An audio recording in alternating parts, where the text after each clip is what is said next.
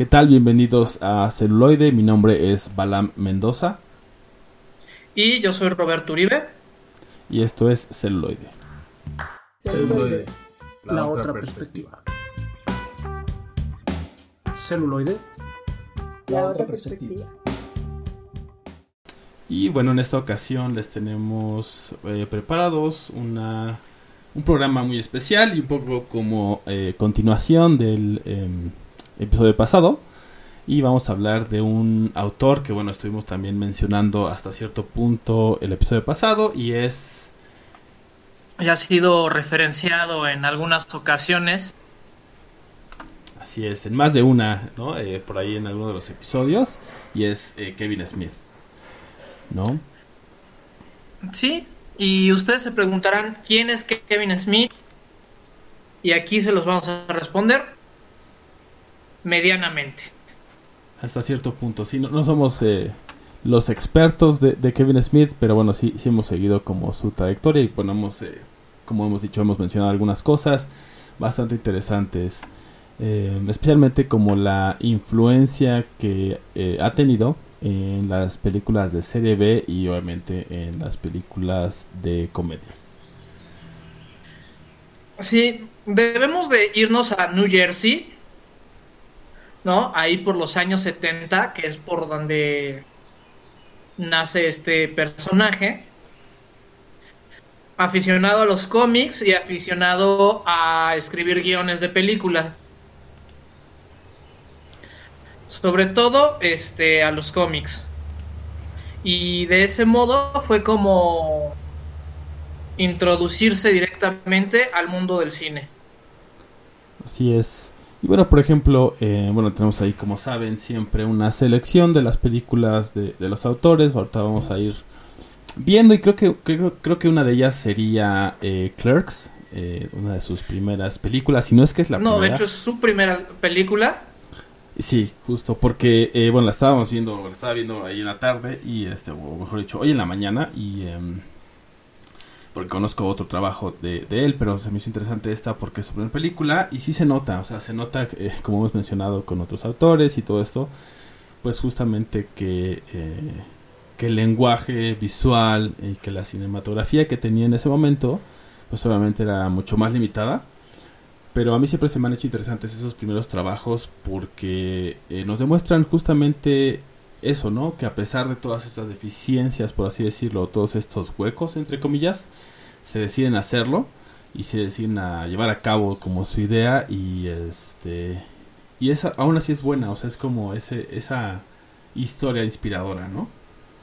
Sí, y está hecha con tres pesos, bueno, o sea, como con sí, literal 70 mil dólares, me parece, o menos.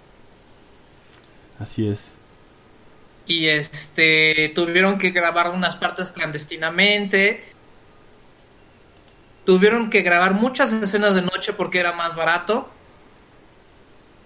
Y este empezó justamente porque él vio una película que no le gustó.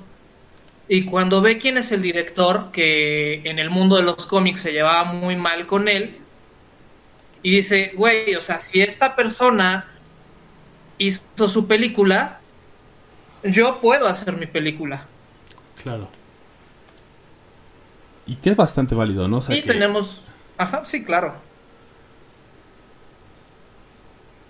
Y tenemos la participación porque de Ben Affleck y Matt Damon. sí, sí.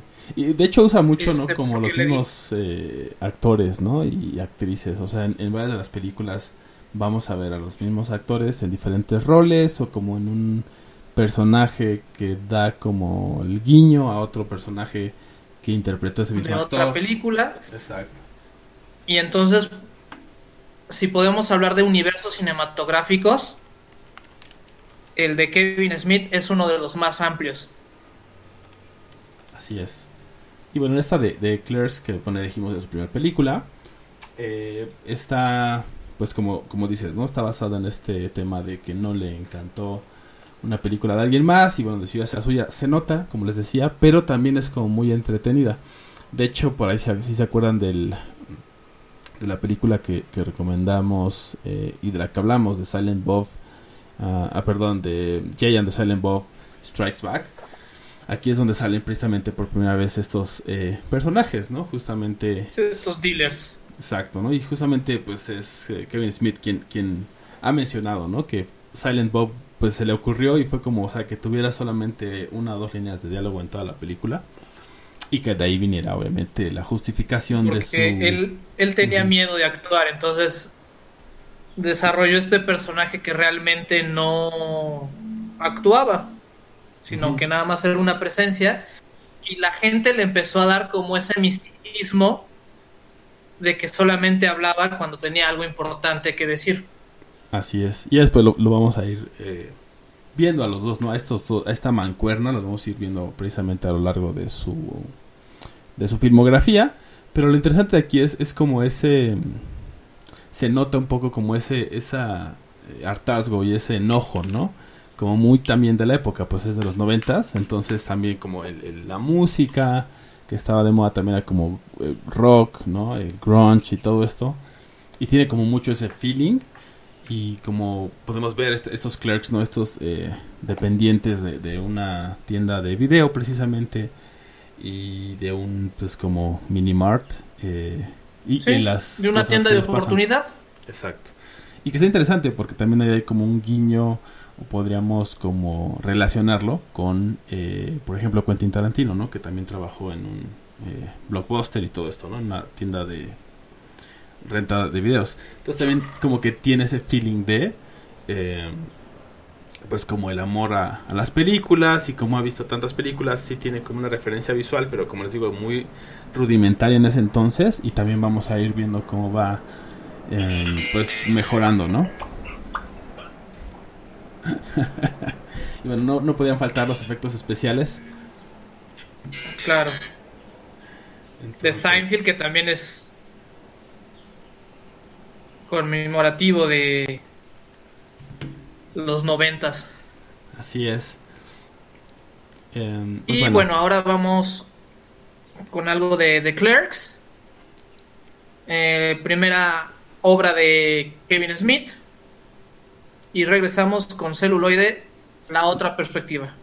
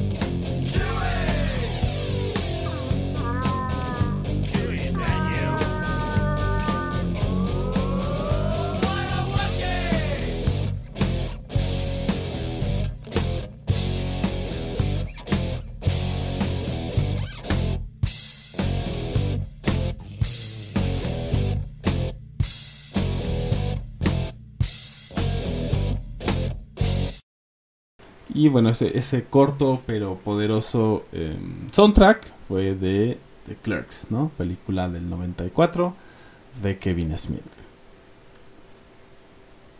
Y avanzamos un poco en el tiempo y vamos con Jesse's Gear. Jersey, Jersey Girl. Jersey, sí, sí, sí, perdón. Sí, justamente Mi del, pueblo donde inglés hoy está fallando. sí, sí. Y bueno, esta película es de 2004. Y justamente es. Eh, pues de estas. Eh, comedias, ¿no? Comedias con, con drama. Eh, en su momento, pues tuvo, creo que bastante respuesta, si no me. o está bastante buena respuesta, si no me equivoco.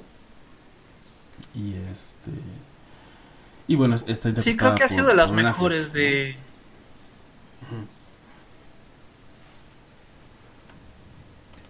de Kevin Smith. Este, esta va muy de la mano con Este, le pusieron mi pareja equivocada aquí, si mal no recuerdo. Creo que sí. No, no recuerdo cómo la tradujeron. ¿Es, la que habla acerca de la chica y el dibujante de cómics? No. No, no. Ah, entonces la estoy confundiendo. Sí, en esta eh, precisamente sale Ben Affleck y Liv Tyler. Y de hecho sale por ahí un, gran cómico, perdón, cómico em, norteamericano llamado George Carlin, quien ya no está con nosotros.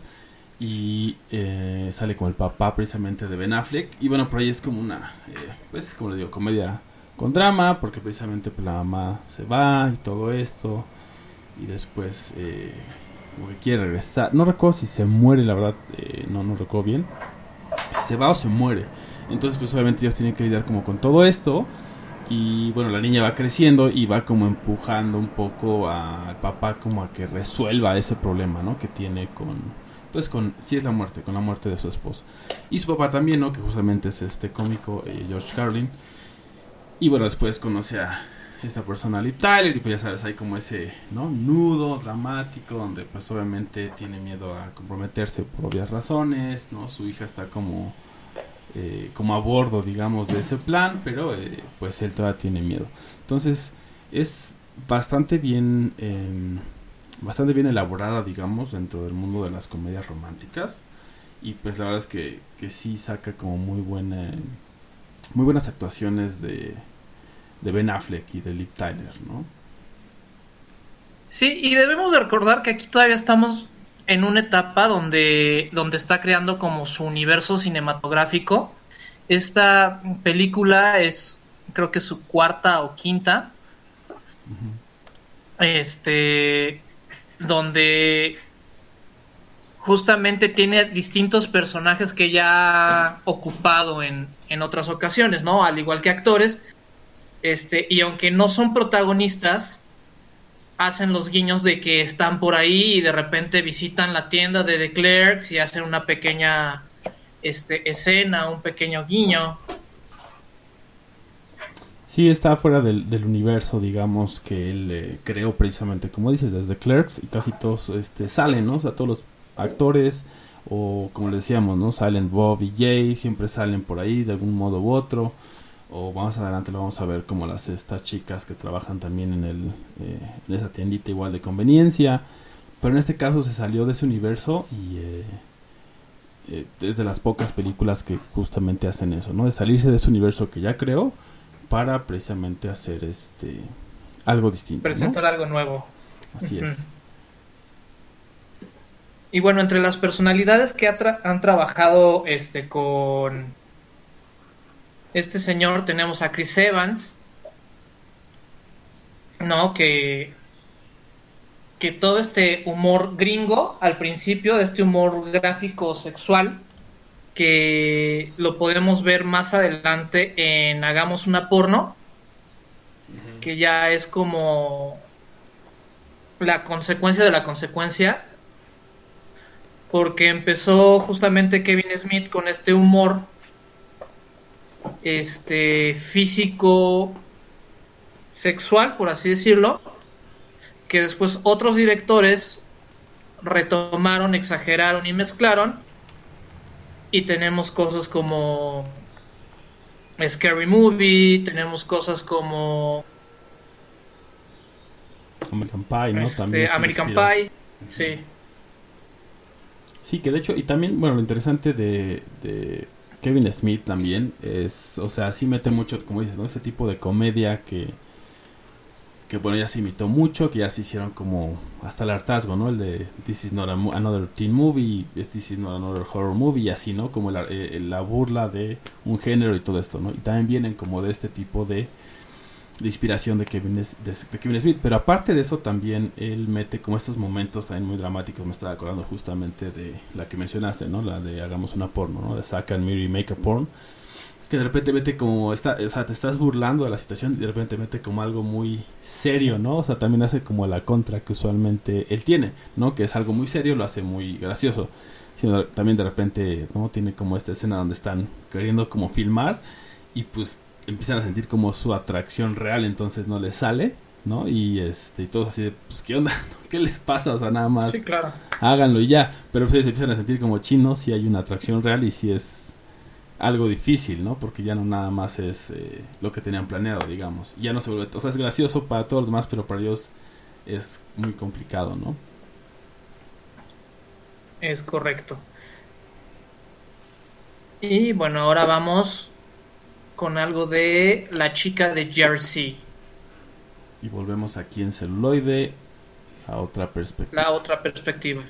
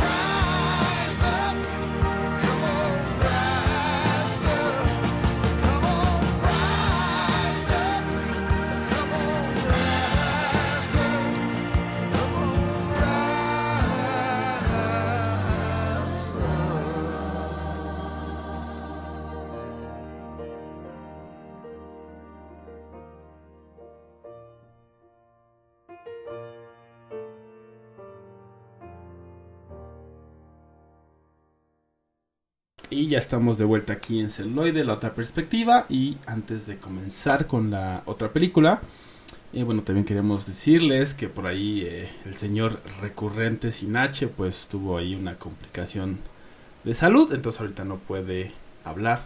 Entonces, por eso es que en esta ocasión no nos acompaña. Esperemos que esta vez sí nos esté escuchando. Sí, le pusieron unos colmillos de morsa.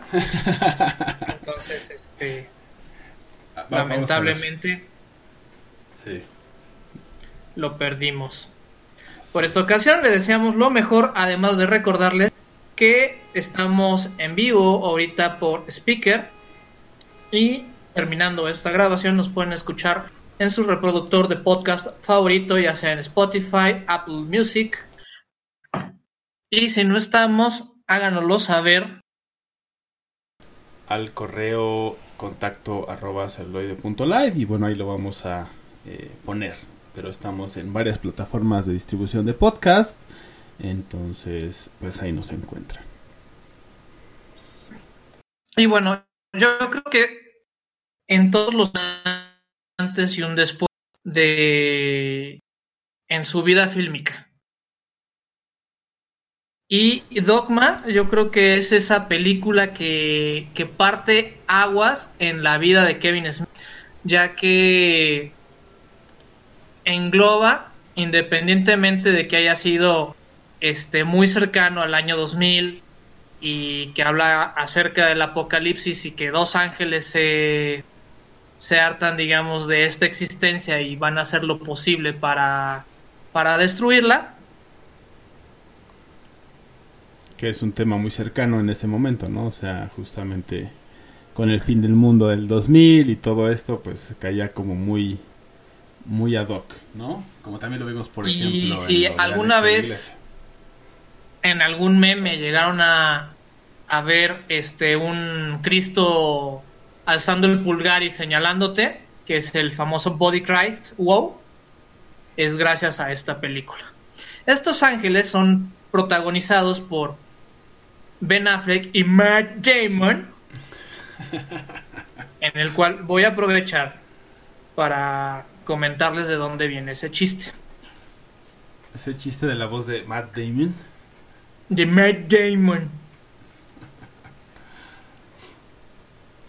Kevin Smith, Joss Whedon, este, los creadores de South Park y Ben Affleck, Matt Damon pertenecen como a un grupo de amigos en el cual, como burla, en un capítulo de South Park, que sale Ben Affleck, que se supone que sus papás son los señor cara de pedo.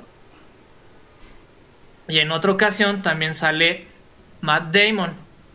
Pero Matt Damon, el chiste de Matt Damon es que ellos dicen que es muy tonto porque ha dejado ir muchos contratos multimillonarios y de hecho en los últimos años Matt Damon ha aceptado que sí, se ha dejado ir muy buenos trabajos que le ofrecen muchísima lana. Por ejemplo, Avatar. James Cameron le había ofrecido el 10% de las ganancias de la película por ser el protagonista y dijo, no me interesa hacer eso. Porque sus amigos de Soul Park le decían, güey, o sea, cuando vimos el guion es Danza con Lobos con Pitufos y en un capítulo de Soul Park lo hacen. Sí, sí. Y total, todo esto este, culmina en la película de Team America, donde es- sale Matt Damon en un títere de él mismo, en donde lo único que puede hacer es repetir su nombre como retrasado. Eh, Como un fanservice de, de, de cómico, ¿no? Exactamente, como un fanservice cómico, aunque él sigue insistiendo que no sabe por qué todos ellos le siguen diciendo su nombre de manera lenta. Sí, de hecho, y también es interesante, ¿no? También se tomó como un tiempo sin actuar, ¿no? Eh, o sea, no solo rechazó como varios papeles, como dice, sino también incluso dejó de actuar en una temporada. O sea, eh, justo después de, de como la última de la saga de Born, por ahí tuvo como un, un espacio de tiempo, ¿no? Que no hizo como muchas cosas y después dejó completamente de actuar, luego regresó. Y también de lo que... Sí. Sí, sí, sí. Y ha tenido participaciones muy buenas en el cine, ¿no? O sea, por ejemplo, este, dentro de las parodias que llegan a ser justamente en el Smith verso, es este, esta película que hizo con Jim Carrey, no, no es con Jim Carrey, con Robbie Williams. De este, Good se me fue el nombre de la película.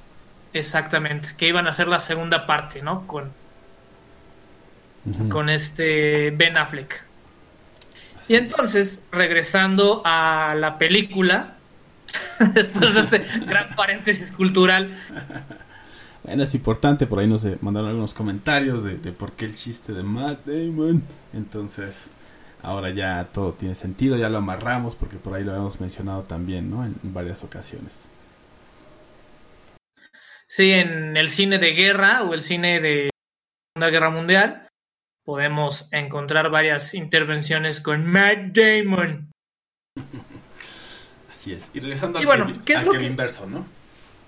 Al Kevin Verso, regresando al Kevin Verso, este Dogma es un parteaguas en su vida como guionista, como director y cierra una etapa. ¿No? Cierra una etapa donde dice, ya no pienso hacer más este tipo de humor, ya no pienso hacer más este, este tipo de cosas y me voy a dedicar a, a otras. Si también, como dato curioso, si quieren culpar a alguien de que ese Ben cambio. Affleck haya sido Dark Devil, culpen a Kevin Smith, ya que él lo recomendó cuando estaba haciendo el guion de esa película. Él dijo, ah, estaría bien que lo hiciera Ben Affleck. Sí, exactamente. Sí, exacto. Que bueno, esa película también es no fue tan querida, ¿no? Dentro del famoso universo, que tan es así que no es considerada como parte del universo Marvel, pero bueno, sí, sí lo es. Y pues bueno. Sí, no- no como las primeras dos de Hulk. Exacto, ¿no? Por ahí fue como esas no existen, no, no son de Marvel, y ahí las medio las omiten, ¿no? Ya estás. Y bueno, si quieren enfrentarse al Apocalipsis, eh, les recomiendo que vean Dogma, ya que también sale Chris Rock y tiene muchas referencias al, al universo que había creado hasta ese entonces. Y ahora vamos con algo del soundtrack de Dogma. Regresamos aquí en celuloide, la otra perspectiva.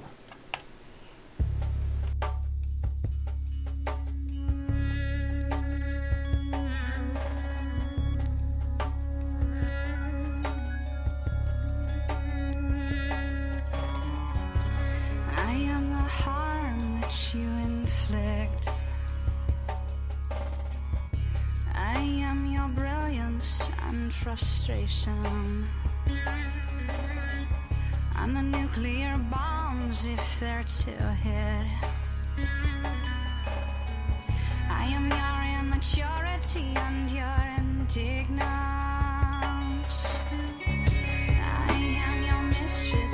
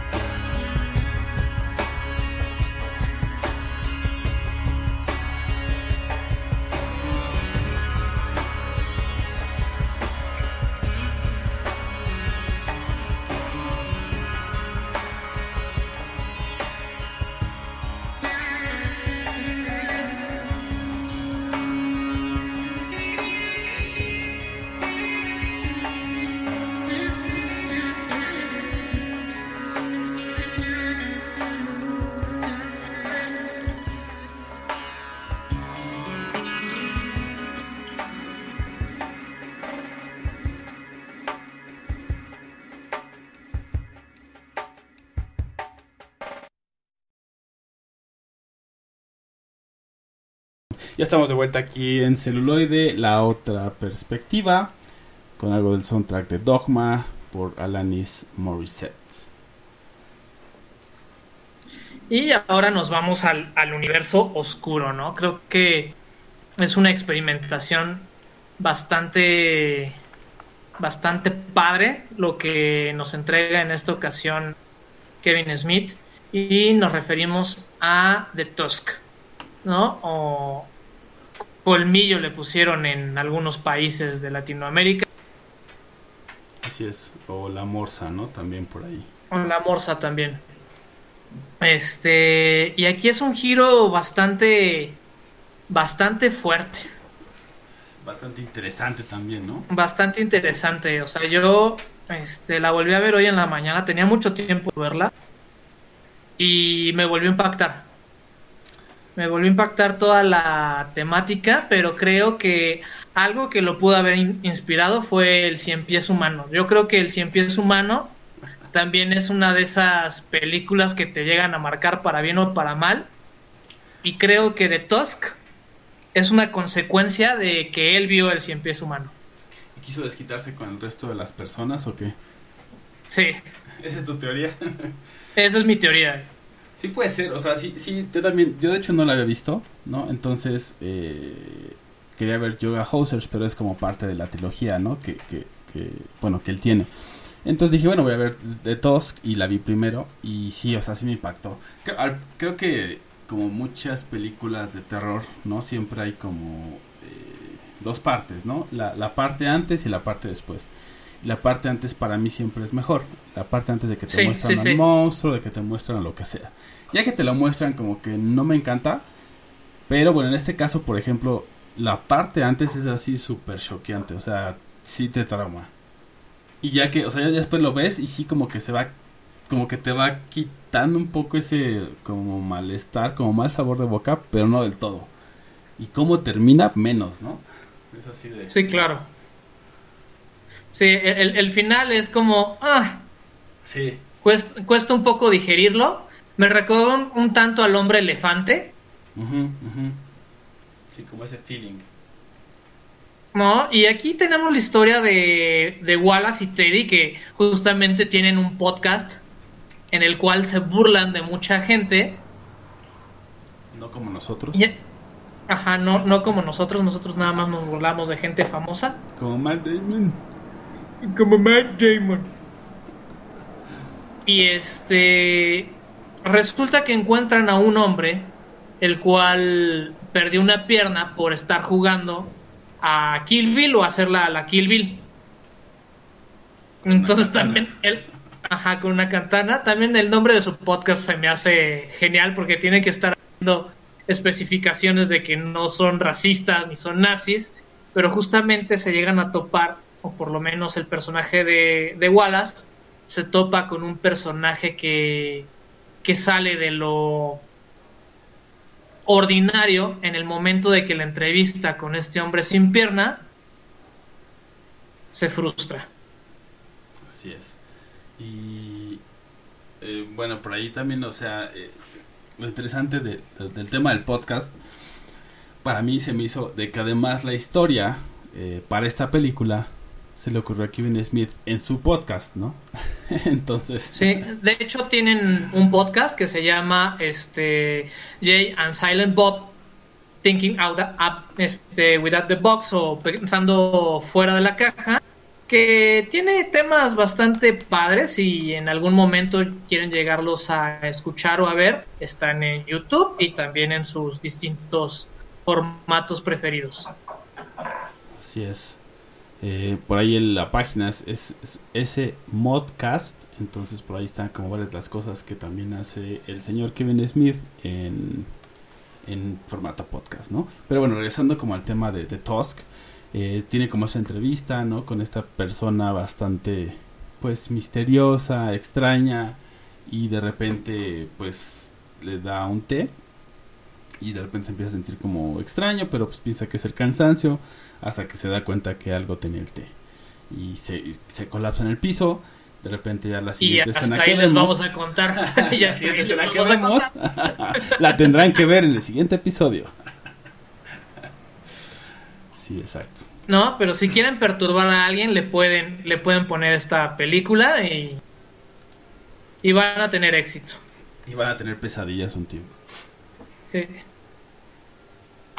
Y bueno, aquí me, me pregunta un, conocido que qué cosas ha hecho Kevin Smith en el mundo de los cómics. Bueno, pues él principalmente ha trabajado para Marvel, entonces este tiene mucha noción acerca de del guion y el cómo presentarte las cosas, ¿no? Recordemos que los cómics es un lenguaje muy distinto al del cine, pero el cine ha tomado elementos del cómics para narrarlos, ¿no? Este, un ejemplo de esto es Sin City, y yo creo que Kevin Smith toma muchos elementos de su experiencia como, como ilustrador de cómic y como guionista de cómic para trasladarlo a la película, entonces nos llega a mostrar situaciones muy gráficas, sin perder esta idea de los clichés.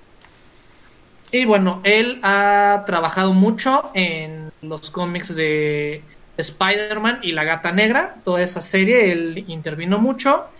Y los Caballeros de Marvel, justamente en Daredevil.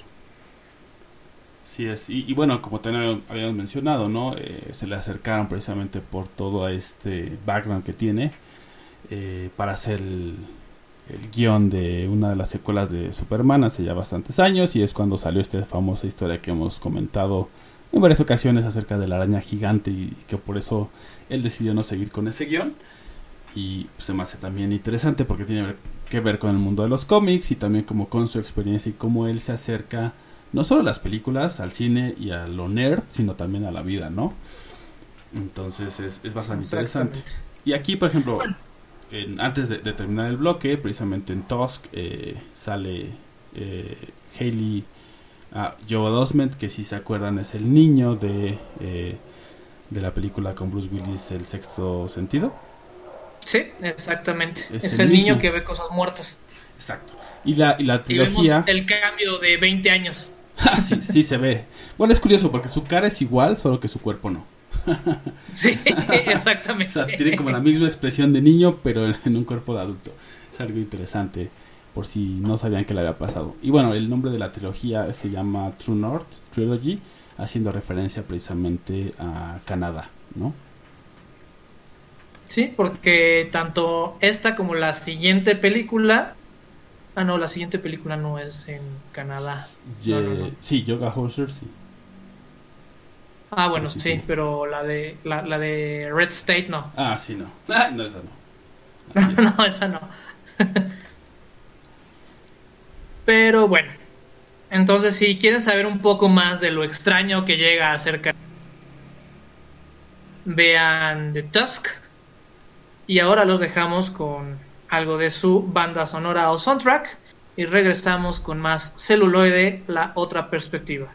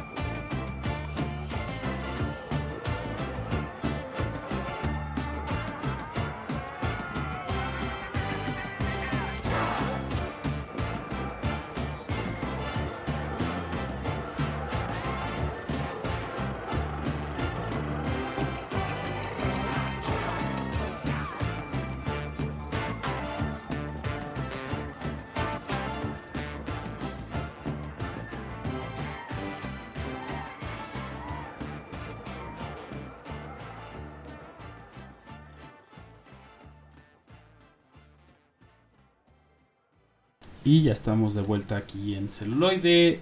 La otra perspectiva, eso fue Tusk, de la película Tusk, por Fleetwood Mac. Es correcto, y ahora este, nos vamos a otra película que se llama Red State o La Secta, aquí le pusieron. Y esta película se me hizo muy fuerte y hay muchas cosas mal en muchos sentidos. no no en que la película esté mala, sino que nos hace denotar mucho este lo Muchas mal que podemos ¿no? llegar. Ajá, muchas situaciones que tú dices, no es posible que esto esté pasando en nuestra realidad. Así es, que, que esto sea como eh, algo que, que esté ahí, o que veamos y a la vez no veamos, ¿no? O hagamos el ojo ciego, vaya. Exactamente. ¿No? Y este, pues aquí nos cuenta la historia de tres adolescentes que en su asiduo o en su afán de, de buscar sexo se van a meter a una secta o van a ser secuestrados por una secta religiosa la cual está en contra de la sodomía y el homosexualismo. Pero como nos lo plantean, quiere imagínense que en la misma escuela donde están estos chavos, dicen que este, esta persona que dirige esta secta, hasta los neonazis o los suprematistas blancos dicen, no, este güey dice puras idioteces. Sí, sí, así es. Y también estaba pensando que, que le han hecho como muchas em, como preguntas, ¿no? Acerca de, de ello, ¿no? O sea, acerca de, de por qué eligió como este tema, de por qué lo presentó así. Pero bueno, obviamente sabemos que pues es Kevin Smith y, y lo iba a hacer, ¿no? O sea, si hay algo que le llama Sí, la sí, sí, de algún ¿no? modo tenía que presentarlo, tenía que presentar una crítica muy fuerte tanto a la segunda enmienda, que es la aportación de armas. Como en algunas ocasiones el actuar del, del mismo Estado o el mismo gobierno. Sí, es, y que ha hecho, ha hecho como el guiño en las otras películas, o sea, justamente en... Ahorita vamos a ver en Hosers hace como un chiste eh, con tintes de eh, perspectiva de género, vaya, y también de repente hace el chiste de precisamente eso, ¿no? Del armamentismo y de esta precisamente esta enmienda, ¿no? De, este, pues, de portar armas, de tener armas y todo esto, ¿no? Entonces, sí, él, él ha hecho como todas esas cosas que le decíamos, ¿no? En otros bloques, es- mete como en mucho tema la comedia como para que no te des cuenta y empieza a meter como cosas un poco más fuertes. En este caso, en Red State, más bien mete todo como de golpe. Todo directamente es... Sí. O sea, se podría decir que es un, es un panfleto o es un discurso bastante fuerte contra el extremismo de derecha, Sí, es, y que, y que, pues eso, ¿no? Que quiere hacer como ese, eh, digámoslo así, como esa concientización o como quiere poner el, como el, el dedo en la llaga, vaya, ¿no? Porque creo que al final, eh, o sea, es de 2011 y pues como ha estado como surgiendo, no surgiendo, pero más bien tomando fuerza todo este tema de, pues obviamente, clasismo, racismo, etcétera, y, creo que él por eso hizo esta película. Estoy casi seguro que fue como, ah, sí, pues vamos a hacer esto vamos a pues como llevarlo al extremo y un poco sensibilizar hasta cierto punto, ¿no? Al- a las masas, no sé, como algo así. Sí, yo creo que esta es de las películas más serias que, que él nos presenta, puesto que deja de lado todo su, su catálogo de, de chiste, pero aquí nos hace darnos cuenta que también es una persona muy crítica y que puede hablar y presentarnos temas bastante fuertes y controversiales, ¿no? Sobre todo de la manera de pensar de gran parte del, Sí, de Estados Unidos de, o de de- ciertos de estados. Estados Unidos, sí. Al menos de de ciertos ciertos estados, así es. Y bueno, en el tema de actuación, pues tiene a su actor fetiche, Michael Parks, ¿no? Que pueden reconocer por ahí, o lo pueden ligar con el capítulo de Guy Ritchie, ¿no? Que es el que sale en Snatch, ¿no? El este famoso gangs- gangster que es quien le da de comer a los cerdos, es este mismo eh, actor. Un mismo actor, sí. Y también está por ahí John Goodman, que también ha salido, por ejemplo, con los hermanos Cohen, ¿no? También ha salido mucho. Eh, obviamente sale Kevin Smith, ¿no? Ya después de que hizo Silent Bobby que le daba pena actuar y después lo agarró este casi casi como de, de cajón, ¿no? Están en sus películas. Exactamente. Y bueno, ahora vamos con algo de Red State o La Secta. Regresamos con más de celuloide, la otra perspectiva. La otra perspectiva.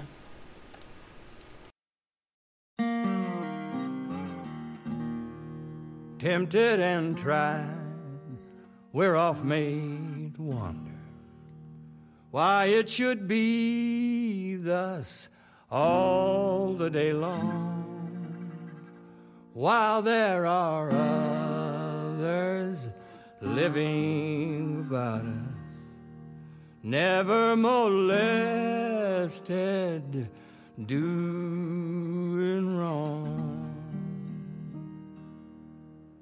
Farther along,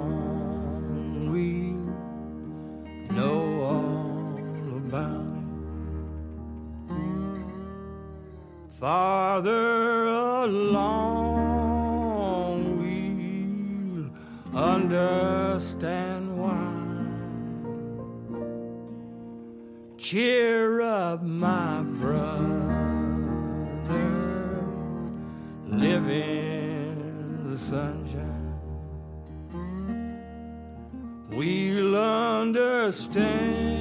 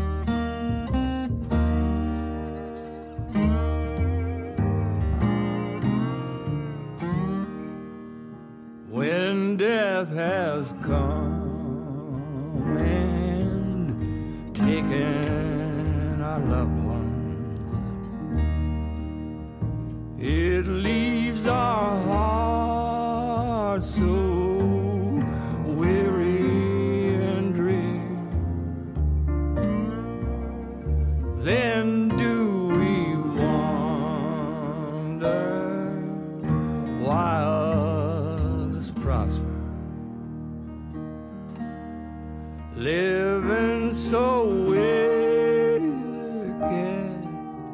year after year. Farther along,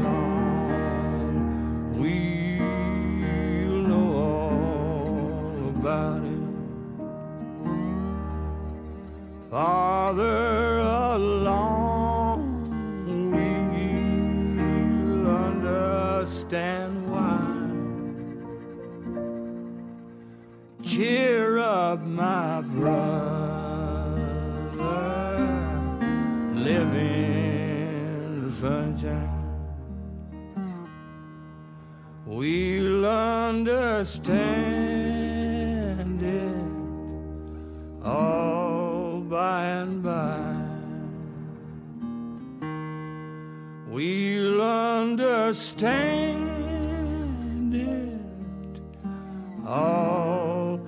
Y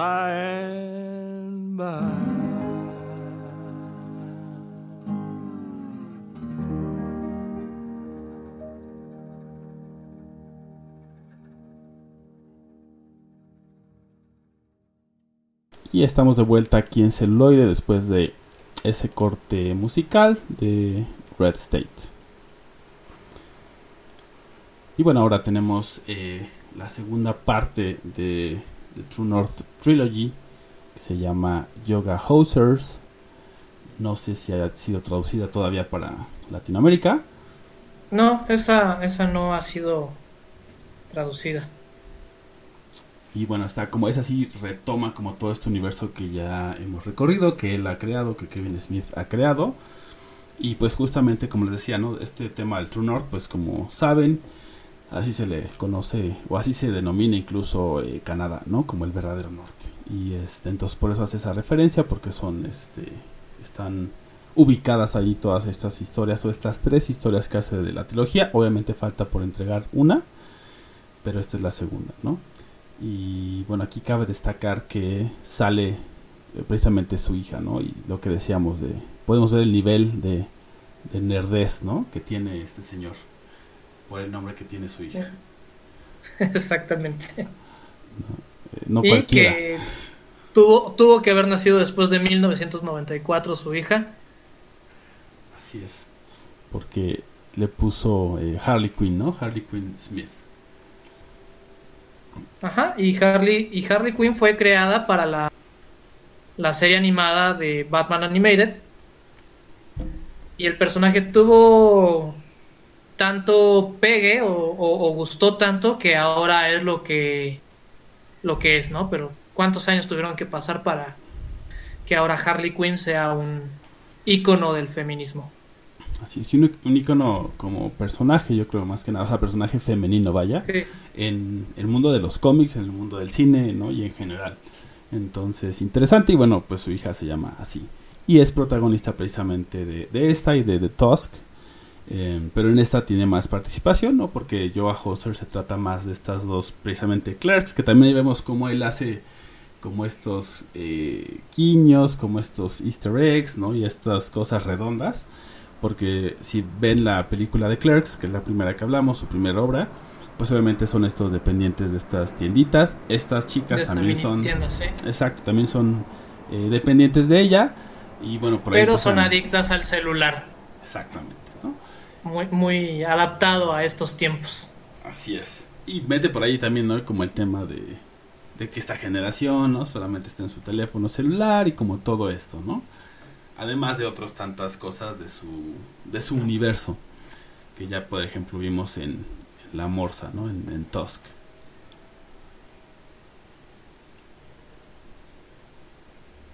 Y de esta también regresa eh, justamente Johnny Depp, ¿no? Por ahí yo justo dije, se me hace que ese es Johnny Depp. Ya busqué, ¿no? Por ahí el, eh, el cast. El reparto, Ajá, y ya vi que sí era, ¿no? Él sale como Guy Lapointe. Entonces, pues bastante bien. O sea, creo que a él cuando lo caracterizan cosas ridículas le sale mejor que cuando intenta hacer actuaciones como más, digamos así, reales. Y le sale muchísimo mejor. Y entonces justo es él quien hace este chiste de, de la segunda enmienda o de las armas, ¿no? Porque eh, pues estos eh, personajes son... No es cierto, es en The Tusk, ¿no? Eh, que, que sí, en The Tusk ¿no? hace, hace, hace eso. Fíjate, yo, yo no me di cuenta que era Johnny Depp, pero dije, es, es bastante peculiar. Y yo creo que va a ser como el hilo conductor de estas tres historias. Así es, sí, y de hecho acá en Joa Hauser se ve, o sea, también este, estas chicas pues van con él porque es como el experto en todas estas cosas raras y este y de ahí empieza como a desatarse todo lo demás, ¿no? Como te decía fuera del aire, pues es como está divertida hasta que empiezan a salir como los cosas. no les quiero decir que quiero que la vean y que ustedes lo juzguen por eh, por su propia opinión, ¿no? O su propia perspectiva. Y que nos comenten en nuestras redes, ¿no? Ya sea en Instagram, Facebook o Twitter. así O es. al correo de contacto arroba celu- este contacto arroba celuloide punto celuloide, live. arroba celuloide.live. Oh, Dios mío, no me lo puedo aprender. lo voy a escribir en la mano, se los prometo que me lo voy a aprender. o sea, Sí, sí, sí. Este, y pues bueno, esperemos que nuestros escuchas y se lo aprendan. Si no, pues es contacto arroba celuloide punto live. Entonces, nos mandan por ahí qué, qué opinan de, de ese reveal, ¿no? Ese cambio, ese giro. En Yoga Hosers, de lo demás, pues les digo, es este universo, es bastante gracioso, bastante llevadero. Esas actuaciones, pues son como ya, ya estamos acostumbrados, ¿no? Si ya vimos al menos dos o tres películas de él, ya estamos como acostumbrados a ese tipo de actuaciones, como un poco a su humor y todo esto, ¿no? Sí, y pues regresamos con las recomendaciones y los dejamos con esto de, de Yoga Hustlers, Aquí en celuloide. la otra perspectiva.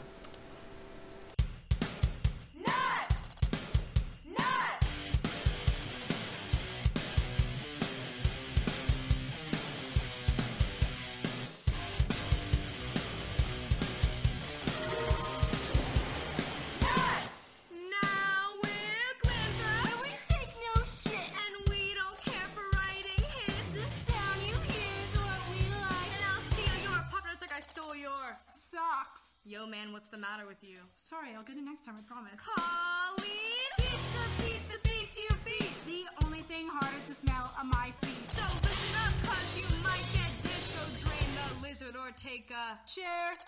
Damn, come on, girl, watch the beat. I'm on your case, I'm in your biscuit. You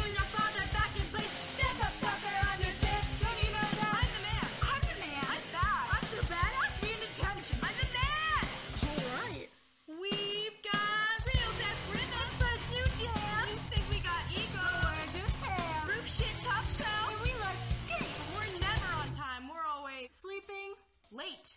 Damn it. The important thing is that you tried. Yeah. I'm in your case, I'm in your face.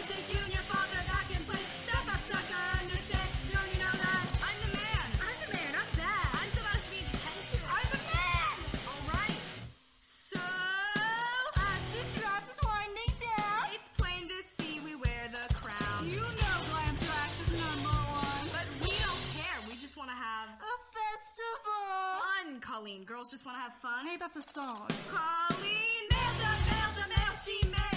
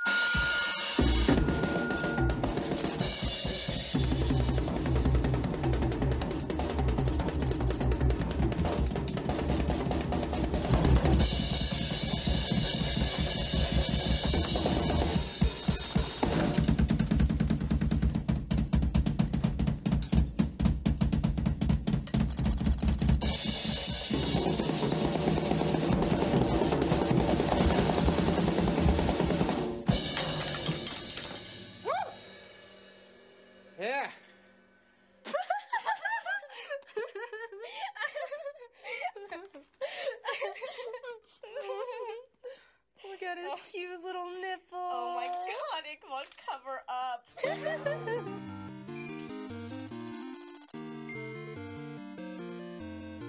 You know, I don't have to come and beat the skins for you two believers. Shut up. Yeah. You know we love you. Remember when he ripped off his shirt before and we saw his yum Y eso fue algo de Yoga Hosers, la canción introductoria, por ahí también un poquito de la película, el diálogo inicial. Y bueno, llegó la hora de las recomendaciones de la semana. ¿Qué nos tienes, buen Sí. Borre? Pues yo les tengo justamente de la primera etapa de Kevin Smith, Chasing Amy, o le pusieron Mi pareja equivocada en Latinoamérica, de 1997, donde un dibujante de cómics se enamora de su mejor amiga sin saber que su sexualidad es otra. Oh, wow, eso está, está interesante, ¿no? Yo por mi parte eh, les quiero recomendar una película que no es de él, pero él sale ahí.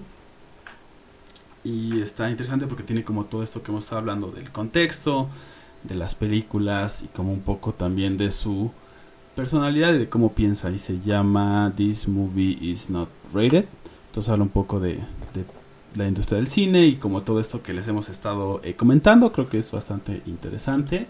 Pues por ahí le pueden dar una checada y pues les puede servir para todo esto. Y bueno, también yo les quiero hacer una recomendación. Ahora que estamos aprovechando el encierro, eh, consecuencia de Kevin Smith, también tenemos al actor Jason Lee. Si no lo ubican, eh, ha salido en Alvin y las ardillas. No es de sus mejores trabajos, pero tiene una serie que para mí gusto es muy buena que se llama My Name is Errol. Si quieren saber del karma y sus consecuencias, les recomiendo que vean esta serie. Son cuatro temporadas muy, muy buenas. Sí, y muy, muy divertidas también. Como muy, muy en el estilo de este humor, ¿no? Y pues y bueno, blanco, o sea, realmente es un humor bastante blanco. Y bueno, esto ha sido todo por esta ocasión. Así es, y de parte del señor recurrente Sinache, Hugo Briones, y mi nombre es Pala Mendoza. Yo soy Roberto Uribe y esto fue Celuloide, la otra perspectiva. Hasta la próxima. Celuloide, Celuloide. celuloide. La otra, la otra, la otra. La otra perspectiva.